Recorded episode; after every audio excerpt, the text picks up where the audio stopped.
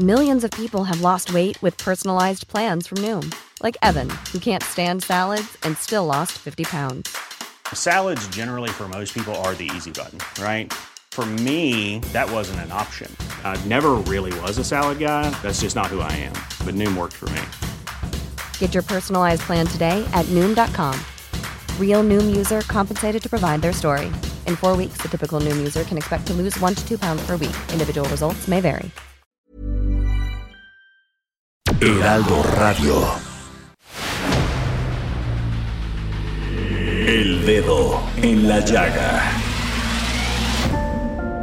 Había una vez un mundo en el que nadie creía. Un país de historias inexplicables. Una nación con personajes asombrosos. Santo Tomás tenía razón. Hay que ver para creer. El México increíble, las verdades que duelen, la voz de los que callan, el dedo en la llaga. Infórmate, diviértete, enójate y vuelve a empezar. El Heraldo Radio presenta El Dedo en la Llaga con Adriana Delgado.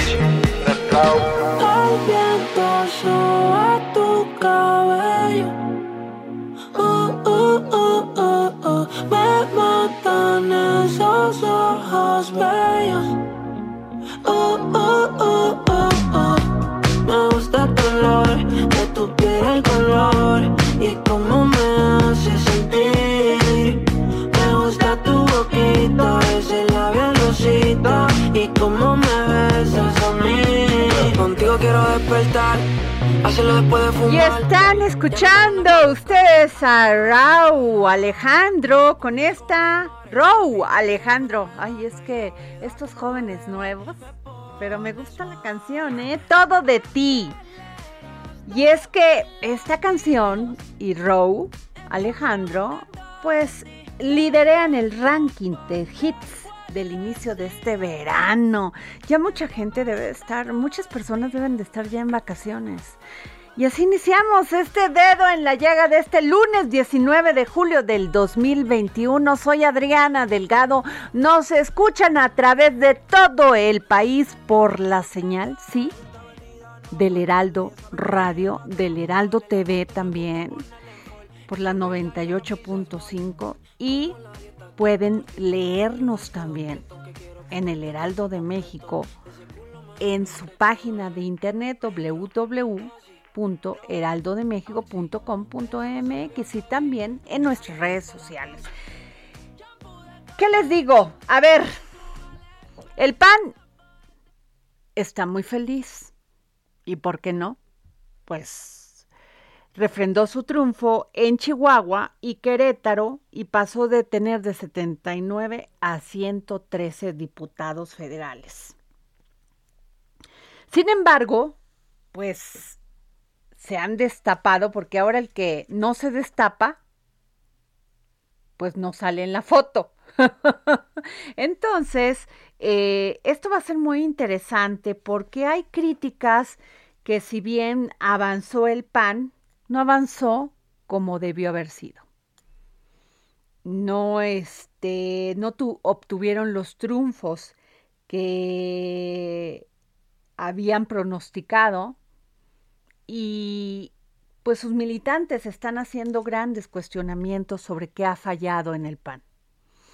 Y una de estas candidatas para poder dirigir los destinos del PAN rumbo a la elección del 2024 es sin duda la diputada Adriana Dávila.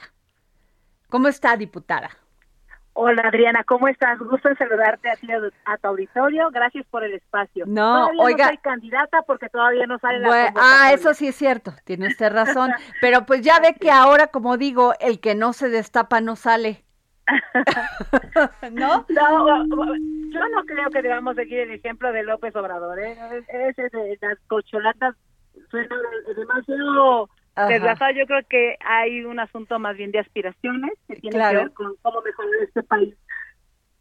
Eh, diputada, aun cuando el, el PAN avanzó, en esto, con esto que digo que obtuvo de, tenían 79 diputados, pasaron a tener 113 con esta alianza que hicieron con el PAN, PRI y este, con el PRI y el PRD. ¿Usted qué cree que le hace falta al PAN?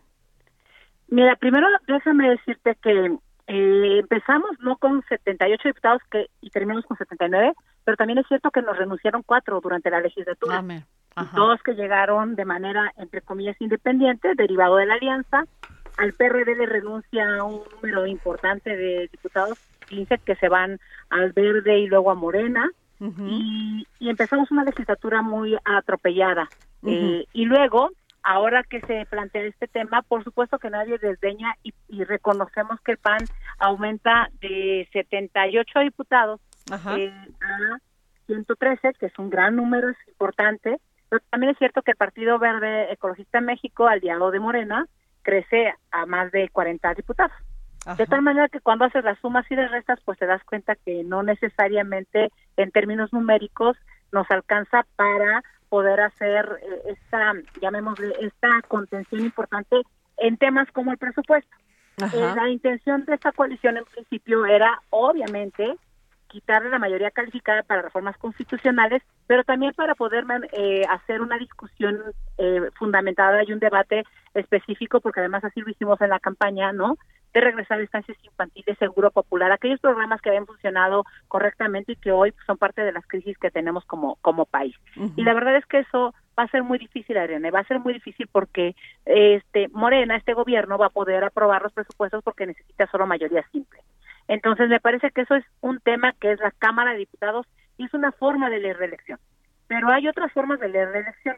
Y más allá del Estado de México y la Ciudad de México, que por supuesto hay un avance en esta coalición, eh, vamos coaligados, y se ganan ocho alcaldías en la Ciudad de México y municipios eh, importantes en coalición también en la Ciudad de México. Tenemos dos retos en este caso. Primero, entender que los votos que nos dieron pues hay que cuidarlos lo suficientemente eh, con propuestas, con eh, con una con partidos más fortalecidos, que no haya un arrepentimiento de que se eligieron opciones equivocadas o y entender que parte de ese voto pues fue voto de castigo más allá de que sea un voto de alternativa. Y eso tenemos que leerlo correctamente porque es un diagnóstico claro. Pero en el resto del país, Adriana, tú recorres Sinaloa, Sonora, recorres eh, Oaxaca, o incluso Tabasco que perdimos el registro, o Guerrero donde somos prácticamente invisibles, eh, o Chiapas o otros estados de la República. Y la verdad es que los resultados no necesariamente son los que en el centro del país se plantean. Lo primero que tenemos y el reto que tenemos es entender y leer correctamente y hacer un diagnóstico porque los triunfos aparentes me suenan algo así como lo cuando López Gatel dice que ya domamos la pandemia, ¿no? No, Pareciera ser que nosotros hacemos exactamente lo mismo, ya domamos al observador, porque además debo decirte que ni siquiera tendría que ser el discurso, pareciera ser que este discurso de voto en contra de alguien y no a favor de nos tiene justamente siendo un partido que ha perdido identidad y desdibujado. Y perdóname, Adri, pero eh, eh, debo decirte con toda claridad que a ningún país le sirve, y mucho menos a México, un tres partidos débiles que se O sea, lo que más le sirve a México es tener partidos fortalecidos institucionalmente que entiendan que no podemos vivir viendo bajo el por el retrovisor eh, añorando cosas que porque todos ya fuimos gobierno no cosas que hicimos sin entender que los jóvenes por ejemplo y las mujeres hoy necesitan verlos como una alternativa que haga mejores gobiernos y que a ellos les haga un clic para sentir que están representados. Necesitamos pasar del voto de castigo al voto de alternativa. y si nosotros no entendemos eso, Adriana, entonces estamos equivocando el camino porque esas cosas nos hacen irreflexivos y no podemos engañar. Diputada, eh, de los partidos, o sea, independientemente de la lucha que han dado las mujeres en el PAN, como usted, como Kenia, como muchas otras más, sobre el tema de los de la equidad, de la igualdad, se han pronunciado en contra del tema, pues de, de ya llegar a una solución a, a, acabar con los feminicidios. Eh, sin embargo, el PAN se mantiene muy alejado y, eh, eh, como partido de esos temas. ¿Y qué van a hacer ustedes? Porque la visión de las mujeres de perspectiva de género no lo veo muy arraigado en los temas del PAN. Mira, déjame decirte que sin sin dejar de, entender lo que tú me dices, Acción Nacional ha sido un partido que en política pública ha hecho grandes cosas a favor de las mujeres, ¿no? En los gobiernos panistas, en política pública, tuvimos el Instituto Nacional de las Mujeres, la Ley General de Acceso a las Mujeres a una vida libre de violencia. Con eso no te estoy diciendo, entre muchas otras cosas, ¿no? La Fiscalía Especializada en materia de trata de personas, las unidades de género, y puedo seguirme con cosas como la CONAVIM y avances legislativos importantes. Sin embargo, pareciera ser que rinconamos nuestro pasado. Y sin embargo, también hay cosas que son inexplicables. Déjame comentarte cuando Kenia propone, por ejemplo, todo el tema de paridad total, que fue gracias al esfuerzo de muchas personas, igual que en los gobiernos del PAN, también fue gracias al esfuerzo de muchas personas. No te estoy diciendo con esto que solo los panistas lo hicieron, sino la pluralidad fue fundamental y entender desde la pluralidad que cómo se construyen los proyectos fue fundamental. Pero somos el único partido eh, Adriana, y a mí me avergonzó, además lo, me, pronuncié públicamente al respecto, que vota en contra de los resolutivos del INE en términos de la paridad en gubernaturas. Eso, por ejemplo, no se, no se entiende cuando quieren ir ustedes por el voto y el cincuenta y tanto por ciento de ese voto lo representan las mujeres. Sí, porque además te voy a decir que la incongruencia mayor es justamente lo que nosotros hemos venido criticando a López Obrador. A ver, López Obrador, este presidente de la República, no entiende a las mujeres. Este presidente de la República es un presidente de los años 70 que no entiende lo que significa la lucha a favor de las mujeres, creamos o no, o seamos o no pañuelo verde. Lo digo con toda claridad, Arena. podemos ser defensores de la vida y podemos ser feministas que luchan en las causas de las mujeres, que son muchas, la, la, la desigualdad económica, la posibilidad de un empleo, la remuneración justa, la, evitar, yo, yo tuve iniciativas como contra los feminicidios, con el apoyo para niñas y niños con cáncer, ahí están mis, iniciativas y los eh, foros y el trabajo que vine haciendo durante ocho años en materia de trata de personas y explotación sexual, eh, además, y he venido trabajando al respecto. Y a mí me parece que si un partido no entiende a las mujeres en un país, en un momento como el que estamos viviendo ahora, pues con qué congruencia vamos a pedir a López Obrador que nos entienda. Totalmente. tenemos que, tenemos que ser un partido que entienda que este país se construye a través de esta pluralidad y que en el PAN tenemos que ser congruentes en nuestra vida interna para poder en la exigencia externa tener la claridad de lo que queremos pedirle a este país. Y creo que los ciudadanos nos han dado un mensaje muy importante. Muchos de los que votaron por Acción Nacional hoy lo hacen en un voto en contra Morena, otros por supuesto convencidos porque tampoco puedo decirte todo es malo, ¿no? No no, no pretendo ser este hacer lo que el presidente todo lo que antes está mal, ¿no? Tuvimos una gran fundación en el 39, tuvimos unas modificaciones en el 80 con Carlos Castillo Peraza, tuvimos un gran empuje con el con el maquillo en los 90. Bueno, ya basta de que nuestro pasado sea el que usemos solo como discurso si no logramos entender que el pasado que tenemos es el cimiento solo para construir un partido para el siglo XXI.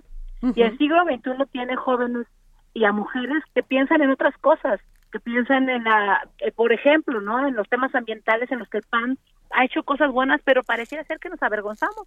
Y entonces sí. arrincona este pasado, ¿no? Y dices, no, yo no defiendo nada que haya sido de mis gobiernos porque pues si renunció el presidente Fox o renunció el presidente Calderón al partido, pues no presumas nada, ¿no? Porque como ellos lo, lo eh, estaban y luego no están y nuestros proyectos internos, pues terminamos siendo incongruentes. Ah, y luego me dicen a mí, oye, ¿por qué dices todo esto fuera? Debo decirte algo, Adriana. En el PAN, los espacios de discusión, estas cosas que estoy discutiendo contigo ahora, se cerraron. No hay forma de discutir no hay forma de debatir, no hay forma de argumentar. Sí, parecen que debaten en lo oscurito, o sea, no hay un debate abierto a la sociedad que los escuche, que profundice con sus planteamientos. Así es que, y, y, como tú lo dices también, en lo oscurito me parece que no podemos seguir construyendo acuerdos de ninguna naturaleza. El PAN tiene varios retos que entender y unas tareas fundamentales. Primero, no es visible, salvo la pelea que ustedes dan en la Cámara, tanto de senadores como diputados, no es visible ver a las mujeres dentro de la dirigencia del PAN. Sí, y, y, mira, creo que parte de las responsabilidades que tenemos las mujeres que hacemos política, yo tengo 26 años haciendo política, es entender que nuestra llegada a los cargos tiene que hacer la diferencia. Claro. Tiene, tiene que ser no solo un proceso de cuota. Yo, de verdad, Adriana, te lo digo con toda eh, honestidad, a mí me parece que ya que nos sigan tomando como un asunto de cuota y que tengamos nosotros que todos los días estar demostrando que nuestra trayectoria vale, que nuestro trabajo vale, que nuestra experiencia vale, que se nos mire exactamente igual que al resto, yo quiero contender, no para que me digan que a las mujeres ya les toca, jamás usaría un argumento de esa naturaleza, no, yo contengo porque tengo la experiencia, la capacidad una trayectoria que me ha formado en mis derrotas y en mis victorias y que me hacen ser alguien que pueda entender este país, porque además creo que entiendo este país porque porque yo vengo de esa clase media aspiracionista eh, que tiene claridad de hacia dónde quiere ir, porque yo no creo que debamos decir a los jóvenes y a las mujeres, especialmente hoy, que necesitan voltear a ver en un mundo construido, sí, para hombres, en donde hay hombres muy generosos que, por ejemplo, también entienden ya este nuevo papel y no le tienen miedo a la igualdad. Claro. Pues también hay mujeres muy generosas que entendemos que no podemos ir en un pleito permanente. O sea, creo que este es el reto más importante. La congruencia que tengas dentro de tu partido te podrá hacer y visibilizar fuera de él, porque los partidos somos entes públicos que debemos estar al servicio de los ciudadanos y las ciudadanas. Por eso el debate no debemos tenerle miedo a que sea público. Y segundo, por favor, no renunciemos a nuestra democracia interna. Con todos los defectos que algunos dicen que la democracia tiene, yo lo que digo es, como Carlos Castillo en su momento lo decía, la democracia no es un peligro, es la oportunidad. Claro. Pues no sabe cómo le agradezco, diputada Adriana Dávila. Gracias, este aspirante, podríamos decir, a la dirigencia del Partido Acción Nacional. Así es, sí, sí, todavía un aspirante en tanto no se la convocatoria. Muy bien, muchísimas gracias por la oportunidad de habernos tomado la llamada. No, al contrario, Adriana, muchísimas gracias a ti por el espacio, que para nosotros son espacios enriquecedores y como tú bien lo dices, es el momento para poder abrirnos al debate público. Gracias. Gracias. Bueno, y este, pues ahí está la, la, la, voz de la diputada Adriana Dávila, porque la verdad sí es un cuestionamiento hacia el PAN. O sea, primero no vemos mujeres visibles en la dirigencia nacional, o por lo menos no dan, no salen mucho a decir cuáles son sus propuestas o cómo va dirigida, cómo se está, este, en temas tan tan complicados como lo son los feminicidios, como el tema de las mujeres, que les hace mucho escosor a muchos partidos políticos, pero pues hay que, hay que, hay que ponerlo en el centro de la mesa y debatirlo, porque solamente así se llega a profundizar en las ideas y con eso pues los ciudadanos nos, nos damos una idea de qué es lo que defienden estos partidos. Y este, y déjenme decirles que este, Samuel, ¿cómo estás? Ya me dijo Jorge Sandoval que estás en la línea. Hola Adriana, qué gusto saludarte. Oye, pues cuéntanos cómo va todo este tema de lo de la de la cepa esta delta que hizo caer a todas las bolsas. Eh, sí, fíjate que esta, esta ah. jornada ha sido pues bastante complicada, ¿no? El índice Dow Jones, por ejemplo, allá en Estados Unidos cayó 2.19%, bajó hasta las 33 mil unidades.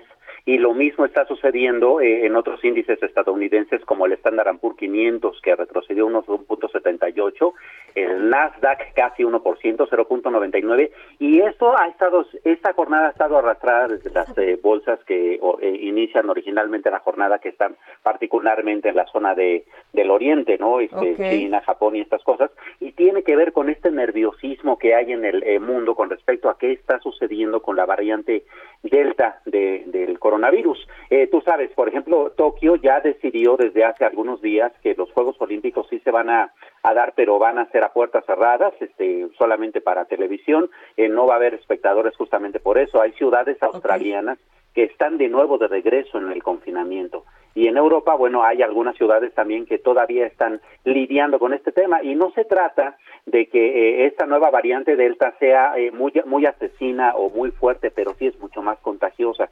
Entonces está haciendo que muchas de las economías están volviendo, están volviendo de nuevo a detenerse un poco y hay nerviosismo por ello, ¿no? Ok, pues muchas gracias Samuel, te lo agradezco mucho Samuel Prieto por este reporte.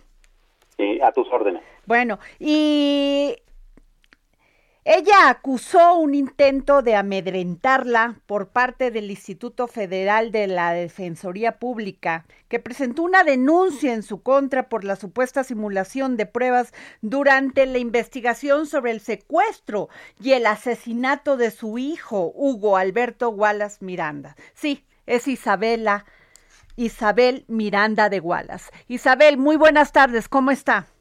¿Qué tal? Qué gusto saludarla a usted y a todo su auditorio, Muchas gracias, Isabel. Eh, usted dice que no está siendo investigada, que ha sido... déjeme, Ajá. Perdóneme, perdóneme. No, dígame, dígame.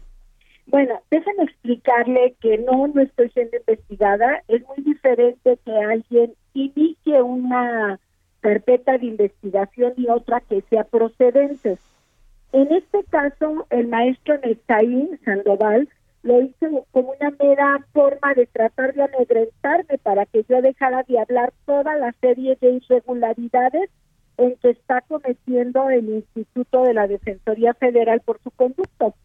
Y bueno, eh, tan es así que son hechos que ya habían sido investigados, en los cuales yo ya tengo constancia en que yo no tengo la calidad de imputado, ya se fueron al no ejercicio de la acción penal.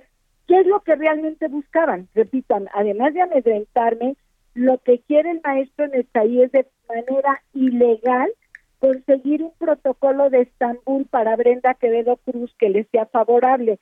¿Por qué lo quiere conseguir? Porque es la única manera de tratar de quitarle, digamos, culpabilidad a Brenda Quevedo Cruz. Ya tiene dos protocolos que fueron negativos a tortura. Y bueno, pues ahora la única forma que se le ocurrió fue inventar nuevamente ese mismo acto que ya fue investigado para que ahora le practiquen el protocolo. ¿Y sabe quién se lo va a practicar, Adriana? la ah. propia Defensoría. ¿Usted cómo cree que va a salir ese protocolo? Favorable a Breta. Por eso digo que actúan de manera ilegal y yo lo que ya haría este llamado al fiscal general, al titular, al doctor Gertmanero, a que no lo permitan, porque eso es hacer trampas dentro del proceso. ¿Cuál es el origen de esto, Isabel? Bueno, pues yo creo que el origen es eh, llamar la atención a él.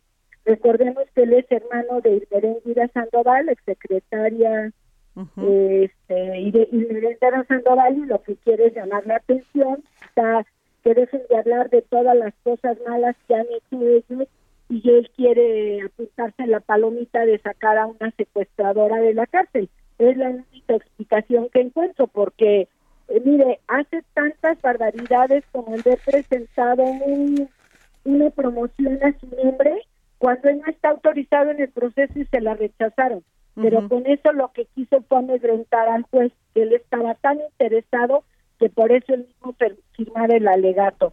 Yo quiero que me muestren, Adriana, en cuál él ha firmado un alegato el titular nunca, porque si lo hubiera firmado se hubiera dado cuenta que él no tiene esas facultades. Bueno, pues de ese tamaño está el director de la Defensoría, el titular. Este, Isabel, ¿por qué? Eh, porque mucho de esto viene con esto que han dicho los expertos en derechos humanos de las Naciones Unidas, que concluyeron que Brenda Quevedo Cruz y este fue torturada y se encuentra detenida de manera arbitraria. ¿Usted qué dice de esto? Bueno, mire, qué bueno que me hace esa pregunta. Déjeme decirle que eso fue obtenida con una trampa monumental. A ver, en primer lugar, repito, ya esos hechos ya habían sido denunciados. ¿Y sabe qué hicieron? Metieron las manos para que el Estado respondiera tarde. Algo ahí hicieron raro y entonces el Estado no respondió el tiempo y al no responder el tiempo suena como una afirmativa dicta, es decir, todo lo que diga en este caso la parte acusadora, pues se vuelve realidad. El Estado fue negligente y no respondió. pero que le muestren a usted o al público un solo, una sola prueba donde digan que ella fue torturada. Una, no hay una sola prueba. Ajá. Ay, Isabel, pues le agradezco mucho que nos haya tomado la llamada Isabel Miranda de Wallace. Este, gracias por tomarnos la llamada y si nos permite le vamos a seguir llamando para que nos explique más de fondo sobre lo que se trata esto porque sin duda es un tema bien complejo y bien delicado. Así es. Así es, es muy complejo. Muchas gracias. Gracias, Isabel Miranda de Wallace. Pues bueno, nos vamos a un corte y regresamos.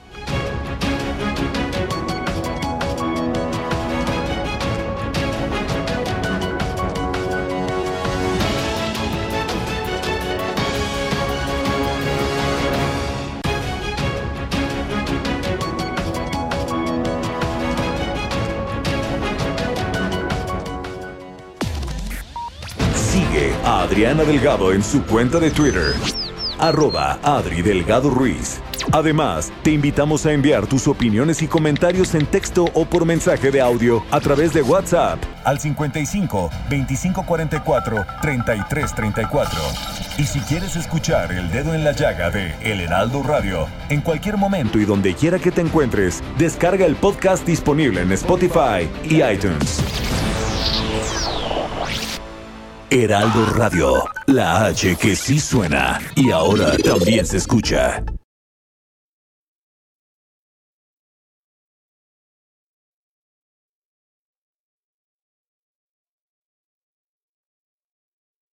Heraldo Radio, la H que sí suena y ahora también se escucha.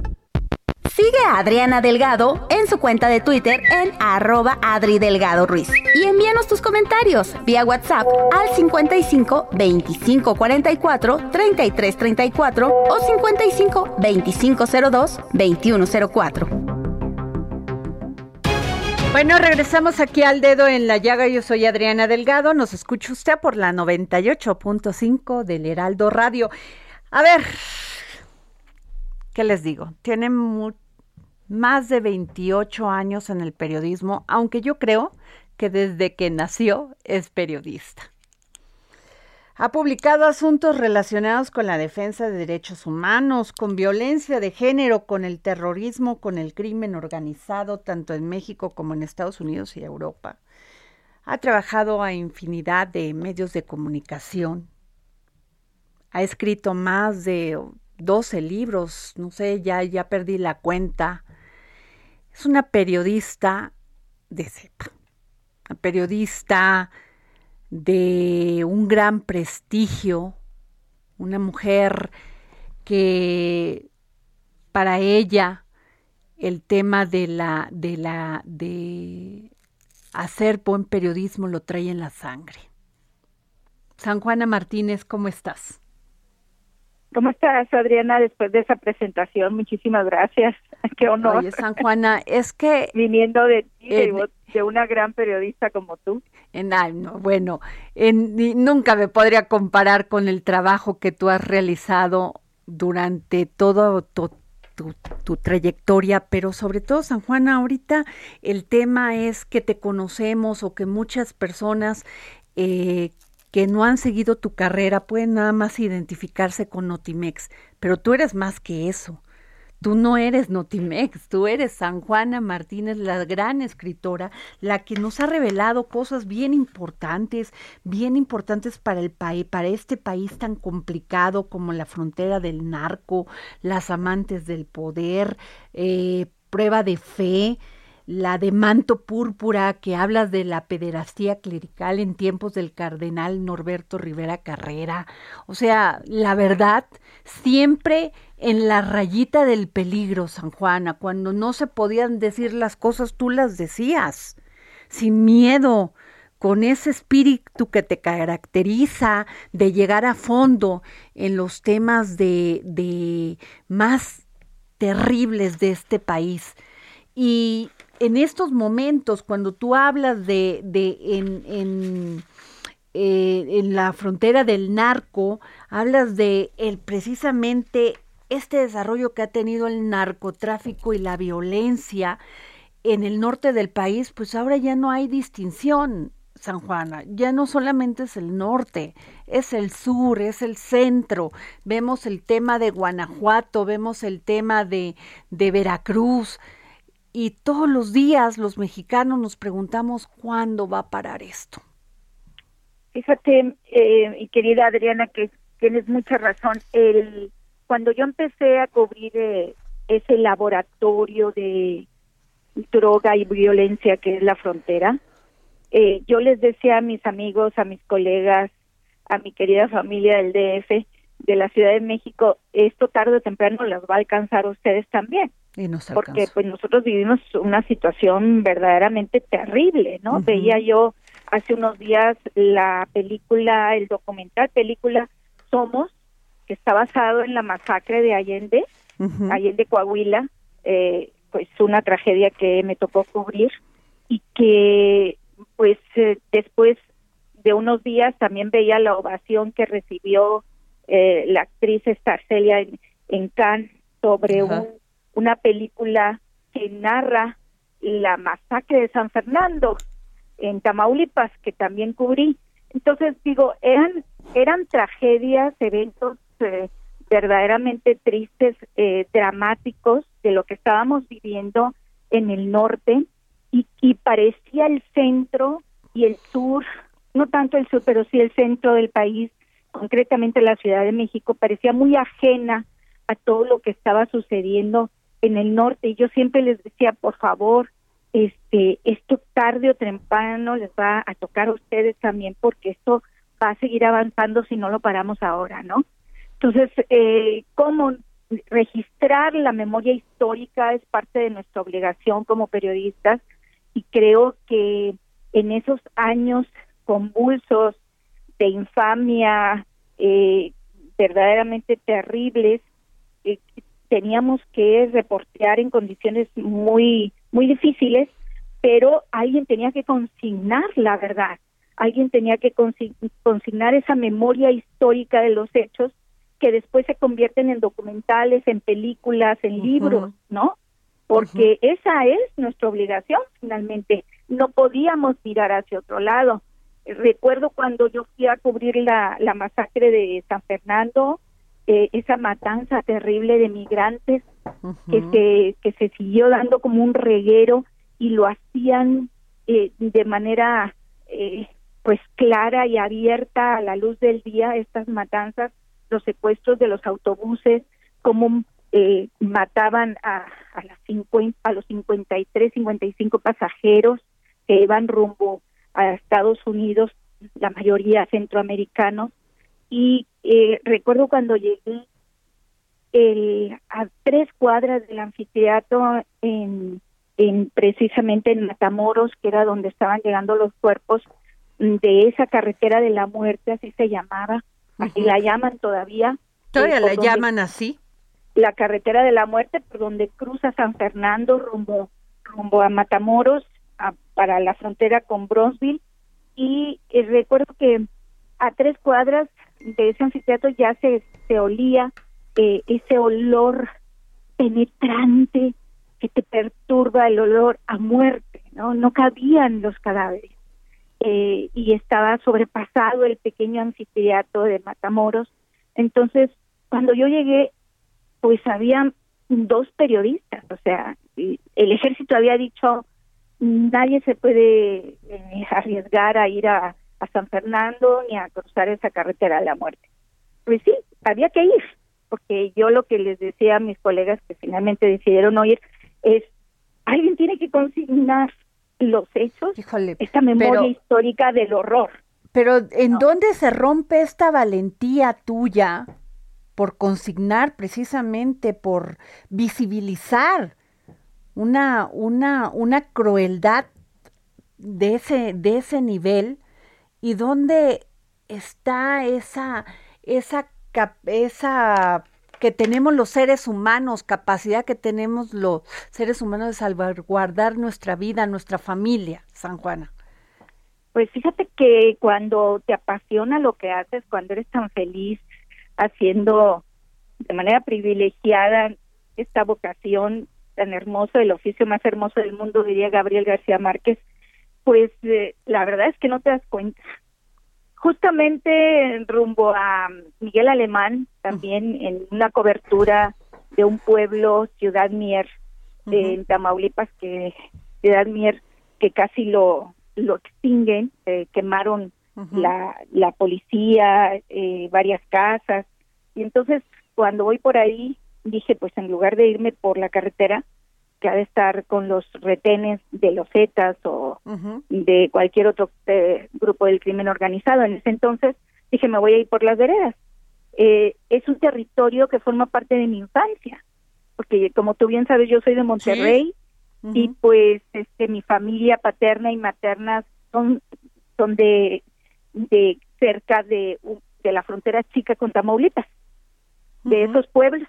Entonces dije, me voy por una bebedera que conozco para salvaguardar, como tú bien dices, la vida, ¿no? Pensando tampoco en no hacerle al, al héroe. Y entonces me meto y de repente veo una polvadera y eh, se acercan, eran como unas 25 camionetas eh, con, con gente muy armada, vestidas de camuflaje militar. Y en las puertas, en algunas puertas decía CDG, Cártel del Golfo. Entonces cuando los veo venir y me paro, me orillo, me tiemblan las piernas y digo, ¿qué estoy haciendo aquí? ¿Quién me manda? y entonces tu vida pasa en un segundo, sabes que en ese momento puedes morir y te cuestionas, dice, ¿qué necesidad? Como diría mi Santa Madre, ¿qué, estoy haciendo aquí? Tengo, un, tengo una familia, tengo unos hijos, tengo mis amores, ¿por qué, por qué me estoy arriesgando a este nivel? El, la, la, el convoy se acerca y pues pensé, dije, es como ir al zoológico y no ver los cocodrilos. O sea, yo quería ver esto. Yo vine a esto. O sea, vine a consignar, a consignar la memoria histórica de cómo estos grupos del crimen organizado se han apoderado del Estado. Cómo han establecido, se han establecido por encima del Estado, ¿no? Ellos son la ley y ellos son los que controlan estos territorios. San Juan. Y, eh, y de, de, frente el tipo que venía en el convoy, abriendo el convoy, me separa, para el convoy, me ve y me hace una seña como diciendo, ahí te ves. Pero fueron unos segundos, Adriana, de que dije, no, bueno, ¿ya? haber pasado todo por la... por la mente, claro, porque dices, aquí quedé ya. Ahora, San Juana, tú siendo una gran periodista eh, y que ha vivido todo esto porque finalmente ese es el periodismo, ir al lugar de los hechos y lo viviste, porque si no, no lo puedes, no lo puedes describir, no lo puedes este, escribir además y sobre todo hacer un análisis de eso. Pero tú que lo has vivido, San Juana, ¿qué ha pasado? ¿Por qué no logramos tener una, una estrategia de seguridad, porque esto en vez de acabar, San Juana, entiendo que Felipe Calderón, este, con su, con su estrategia nos llevó a esta crisis que podemos tener en estos momentos. Tan es así que está su jefe de seguridad, el que era secretario de seguridad en la cárcel, ¿verdad? Y al otro también. Pero, ¿qué ha pasado, San Juana? ¿Por qué no logramos? ¿Que ya nos rebasó verdaderamente el narco? Pues mira, hay, hay territorios ya liberados. O sea, por ejemplo, Nuevo León, en donde pues yo también cubrí toda esa crisis de, de inseguridad. O sea, nosotros aquí había 50 ejecutados a la semana. Le llamábamos el ejecutómetro, fríamente los periodistas, y había un camión frigorífico afuera del, del gran anfiteatro, porque ese sí es muy grande, el del Hospital Civil de Monterrey. Y fueron años terribles eh, al, en el sexenio de, de Rodrigo Medina, el ex gobernador priista. Y posteriormente en, los inicios de el gobernador Jaime Rodríguez el Bronco. Pero finalmente, pues esto se fue mejorando, como no solamente con las medidas coercitivas de, de la de la policía y de ir deteniendo y encarcelando a, los involucrados, sino también haciendo política social, ¿no? Que tiene que ver con este tejido, tejido eh, social del crimen organizado que se va metiendo en las comunidades, en las colonias populares, en donde un niño de 10 años puede ser un halcón que va a avisar a los eh, narco, narcomenudistas que ahí viene el ejército, que ahí viene la policía, ¿no? Es el que avisa. O una madre de familia vende la droga. Pues eso, ese tejido social que ha ido reconstruyendo desde que llegó eh, al poder eh, el, el, actual presidente Andrés Manuel López Obrador, que lo vemos nosotros en algunos sentidos que tiene que ver con la política social, la política de apoyo social a, las, a los grupos vulnerables, a las clases más vulnerables que tiene que ver con la pobreza, con esos 70 millones de pobres que estaban abandonados y que ahora están siendo atendidos en distintos sectores. Creo que eso también forma parte de la solución, además de, de, la seguridad de la Guardia Nacional y de todas las estrategias de seguridad que puede haber eh, con el ejército, las Fuerzas Armadas o las distintas policías. Porque la solución, Adriana, no solamente pasa por la vía policíaca. La solución al narcotráfico tiene que ser también social, tiene que incluir eh, salidas a toda una población condenada a la extrema pobreza por un modelo neoliberal que eh, finalmente arrasó con todo con todos los beneficios sociales que antes existían y que ahora se están recuperando con este nuevo gobierno. ¿Qué pasa? Yo siento que hay territorios muy difíciles de controlar y donde el crimen organizado ya se pues, adueñaron de los municipios, San Juan. Pues es como en el caso de Michoacán. Sí, no, ya en Michoacán ya no hay manera. El otro día, el, hace unos días estaba viendo una foto de, de, de estos grupos armados paseando por Páscuaro. Bueno, eh, hicieron nada menos que un retén para controlar la entrada y salida, que eso es lo que hacían en Tamaulipas y en Coahuila, que yo recuerdo, y, y por supuesto... Veracruz también. en Veracruz. Pero mira, eh, en Michoacán es un es un problema añejo. O sea, yo que anduve recorriendo esos caminos con el doctor Mireles, que en paz descanse, cuando surgieron las autodefensas, eh, desde el surgimiento de las autodefensas me metí dos, dos años y medio en Michoacán. O sea, conozco hasta la costa. Eh, hemos recorrido esos, esos caminos, los he acompañado a las autodefensas que son, son movimientos que surgen desde eh, la estructura civil ante el avance del crimen organizado y la ausencia del Estado. Porque el crimen, el crimen organizado se va apoderando del Estado. Son ellos los que cobran los impuestos, entre comillas, ¿no? Que es el, el, precio del, del piso, el cobro de piso o otro tipo de extorsiones. Entonces, son ellos los que aplican la ley y los que dicen, bueno, tu esposo te golpeó, vamos por él y nosotros lo metemos en cintura. O si alguien robó, lo exhibimos en la plaza del pueblo y esas cosas, ¿no? Pretenden eh, convertirse en una especie de Estado sobre Estado. Entonces, eh, es muy difícil en seis años recuperar totalmente los territorios que durante tantos años se dejaron en manos del crimen organizado. San Juan, yo sí. Eh, perdón, perdón, el presidente dijo que ese era un gran reto para él. Incluso, incluso fue muy, muy, muy duro y muy directo. Dijo, pues es, es el gran reto que yo tengo para saber si, en pocas palabras, si se bien las cosas o no. Pues sí. Eh, este, ¿Tú crees que le va a dar tiempo? Pues en tres años puedan acabar con todos estos grupos de narcotráfico, de, de delincuencia que se han infiltrado en los municipios, en la sociedad? Pues mira, es que es que tampoco nada más no es nada más la obligación del gobierno federal. Yo creo que aquí hay una obligación directa de los gobiernos estatales y municipales. No le podemos dejar toda la federación, ¿no? Es lo que yo digo. E, ellos dicen, los gobernadores dicen que no tienen dinero, que, que pues todo se lo llevó la Guardia Nacional y que pues ellos pues nomás participan ahí con sus policías locales, pero que es insuficiente y que no pueden con ese con ese este problema ya. Bueno, no han podido nunca, no ahora por falta de dinero, como dicen. Lo que sí hay, lo que sí hubo fueron miles de millones de pesos que se robaron.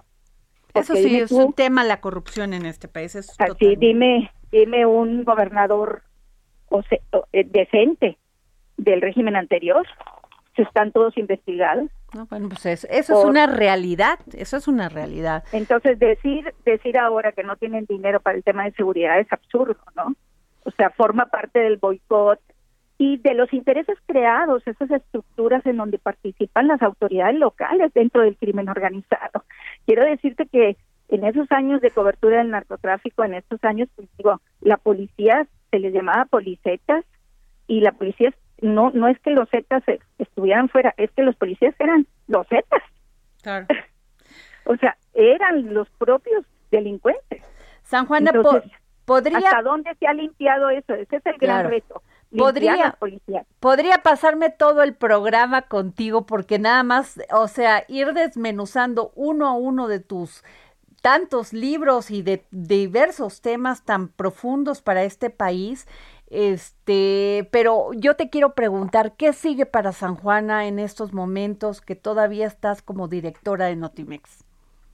Bueno, mira, eh, yo me comprometí a poner mi granito de arena, mi granito de arena en la transformación del país, en el cambio del, del país. Es una etapa, creo que no va a volver a haber nunca más en los próximos años, en los próximos 200 años, un presidente como Andrés Manuel López Obrador. O sea, no va, vamos a tardar más de 200 años en que llegue otro presidente como este, con esta visión social, con esta, con este compromiso contra, eh, eh, pues, las estructuras ya establecidas del crimen organizado para combatirlas y con ese compromiso por atender los grupos vulnerables. Entonces, yo me, me comprometí, me siento muy orgullosa de formar parte de este momento histórico en el lado correcto de la historia. Creo que era el momento de aportar ese granito de arena en el combate a la corrupción y eso es lo que estoy haciendo desde el primer día. Eh, que en ese combate a la corrupción tenemos que tener una visión de resistencia y de combate, pues por supuesto, eso es lo que estamos haciendo, resistir eh, esa, esas estructuras tan rígidas, tan establecidas, que se niegan al cambio, que se niegan a soltar su minita de oro, su gallina de los huevos de oro, todo eso, ¿no? Entonces, porque llegó un momento en que la gente, y aún hoy en día, piensa que tiene derecho a la corrupción y que cualquiera que llegue a, descomponer esa estructura o a, a pues es su enemigo. Entonces yo ya sabía lo que me iba a enfrentar. Pero es parte de, de esta etapa y de ese compromiso eh, por aportar y por acompañar un gobierno con visión social como el de Andrés Manuel López Obrador. Ha sido demasiada tu lealtad en San Juan Anotimex.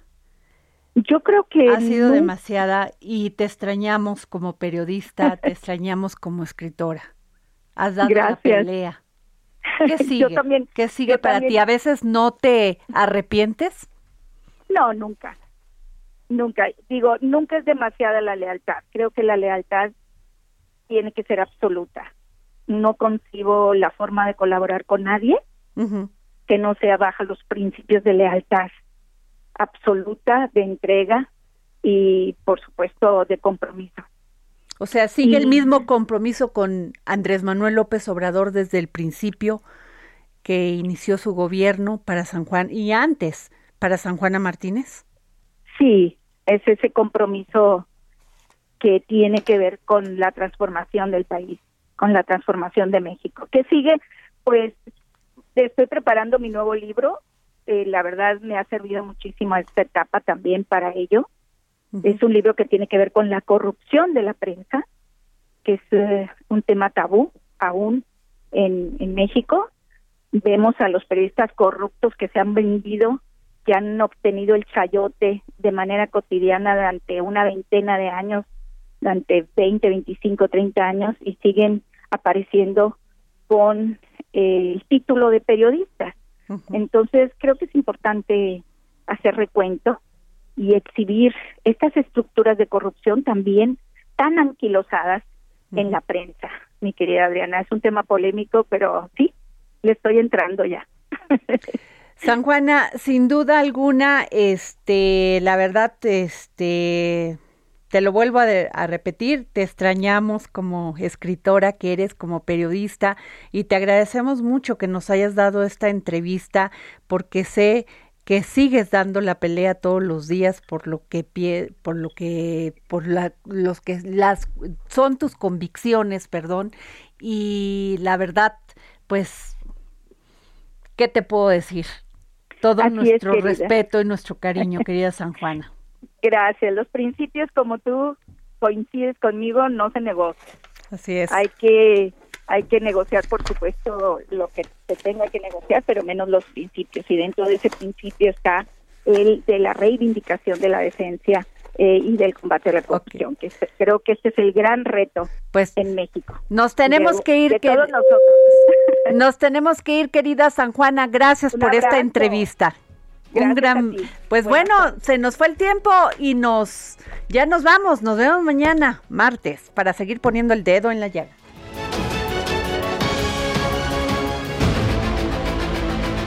El Heraldo Radio presentó El Dedo en la Llaga con Adriana Delgado. Heraldo Radio. Planning for your next trip? Elevate your travel style with Quince. Quince has all the jet setting essentials you'll want for your next getaway, like European linen, premium luggage options, buttery soft Italian leather bags, and so much more. And is all priced at 50 to 80% less than similar brands. Plus, Quince only works with factories that use safe and ethical manufacturing practices. Pack your bags with high-quality essentials you'll be wearing for vacations to come with Quince. Go to quince.com/pack for free shipping and 365-day returns.